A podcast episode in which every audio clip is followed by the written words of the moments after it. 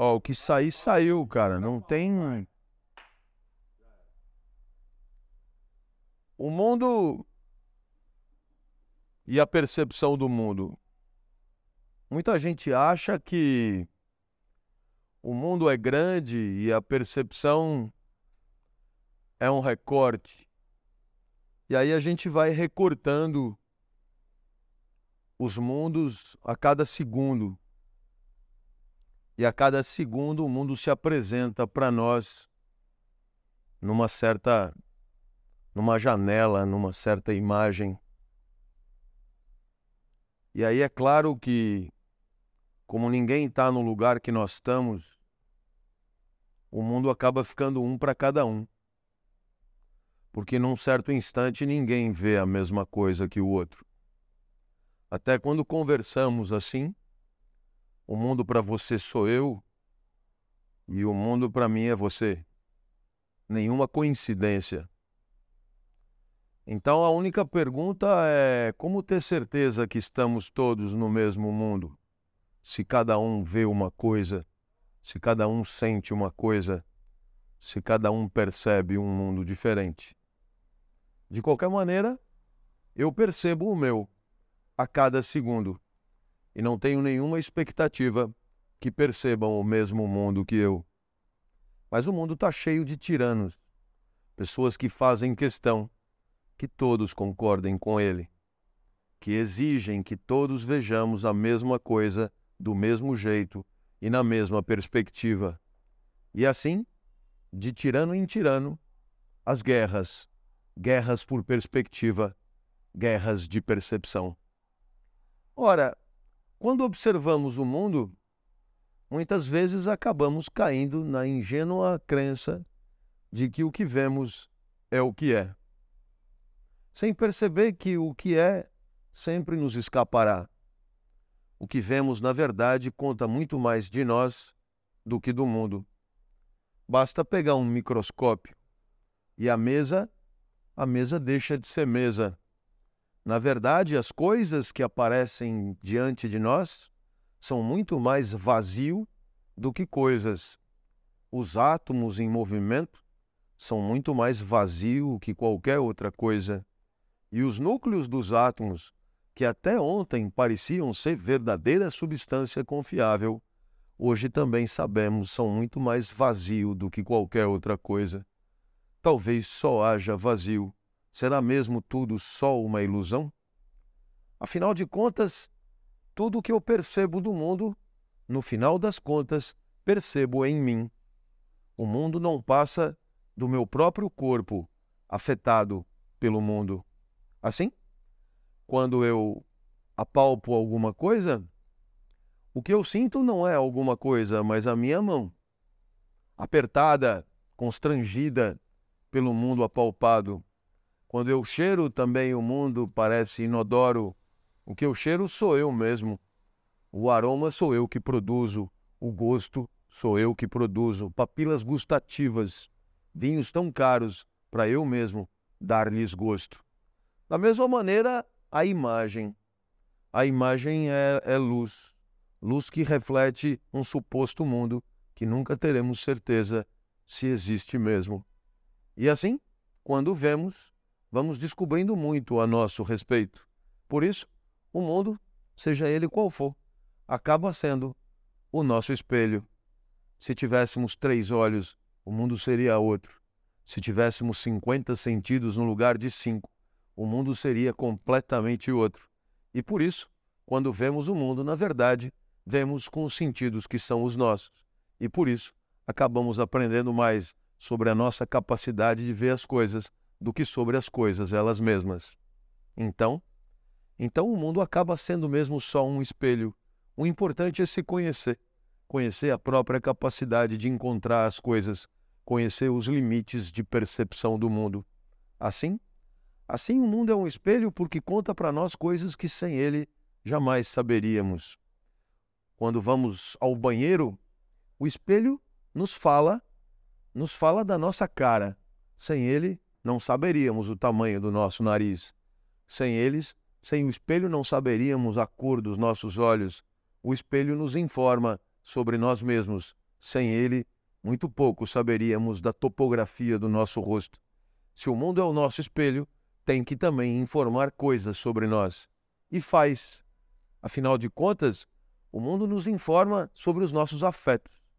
O mundo nos informa que, diante de certa imagem, nós nos alegramos, nós nos entristecemos.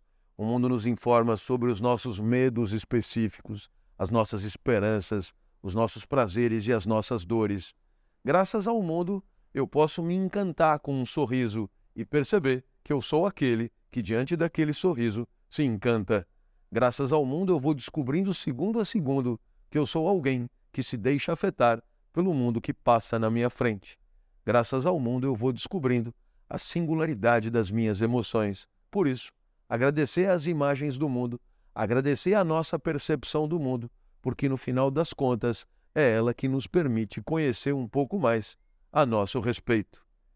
Tarefa importante desde os gregos, conhecer-se a si mesmo, talvez por não ser possível conhecer mais nada além de nós mesmos, talvez porque não possamos mesmo sair de nós mesmos.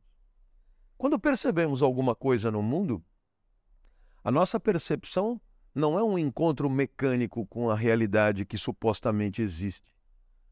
Afinal de contas, todo o nosso corpo participa de qualquer percepção. Se fosse possível que alguém fizesse coincidir seus olhos aos meus, também não veria o mesmo mundo que eu vejo. Porque aparentemente, a percepção que eu tenho do mundo, a percepção de uma imagem, depende de todo o corpo. Dele participam o peristaltismo intestinal, o fígado, os rins, o joelho, o cotovelo, as alegrias, as tristezas, as dores, as esperanças, as frustrações e os sucessos. E é por isso que, quando estamos alegres, vemos mesmo o um mundo diferente. Porque não é só uma questão de olho, não é só uma questão de ótica, é uma questão corporal. Todo o corpo encara o mundo e todo o corpo participa dessa estranha percepção do mundo. Então, perceba só é importante entender que a imagem percebida age sobre nós e nos alegra e nos entristece.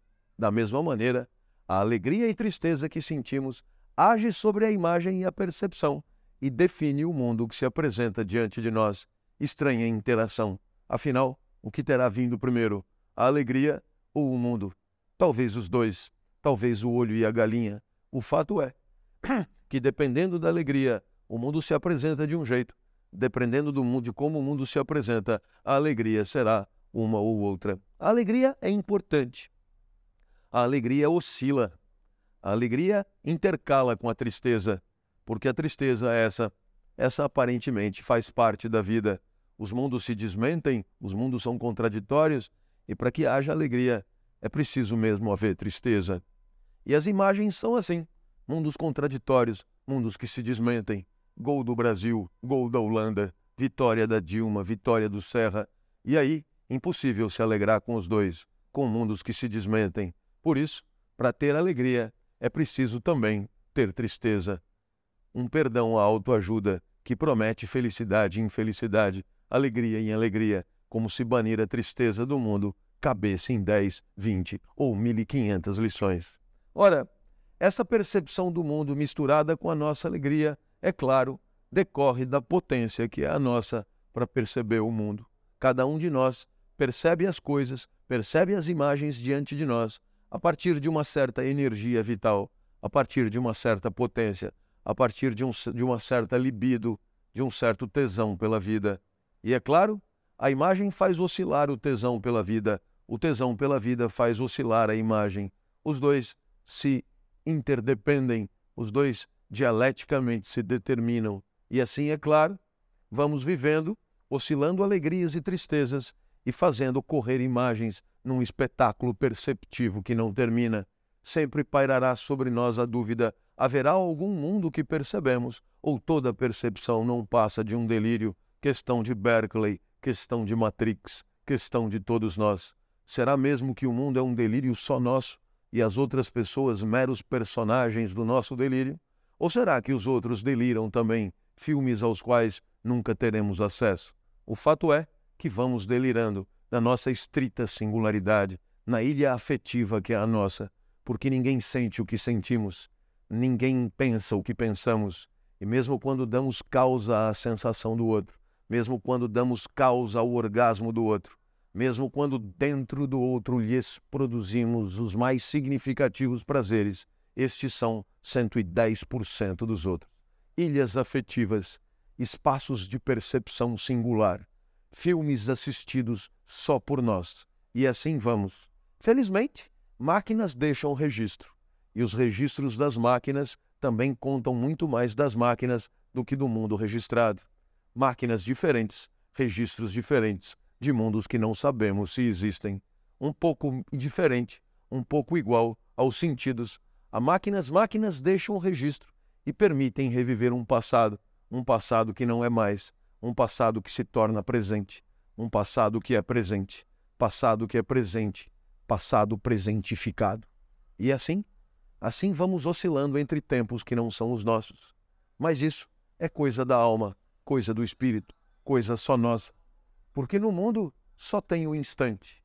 Na alma, a alma dura, a alma tem duração, a alma demora para passar, a alma passa rápido.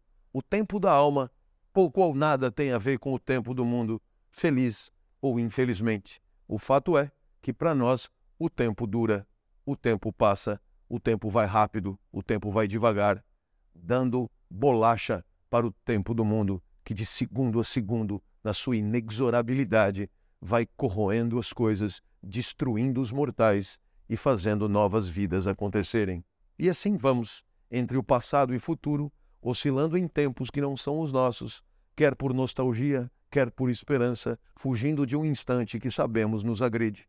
Alguns ralham conosco. Por que não prestaríamos mais atenção no instante que é o nosso?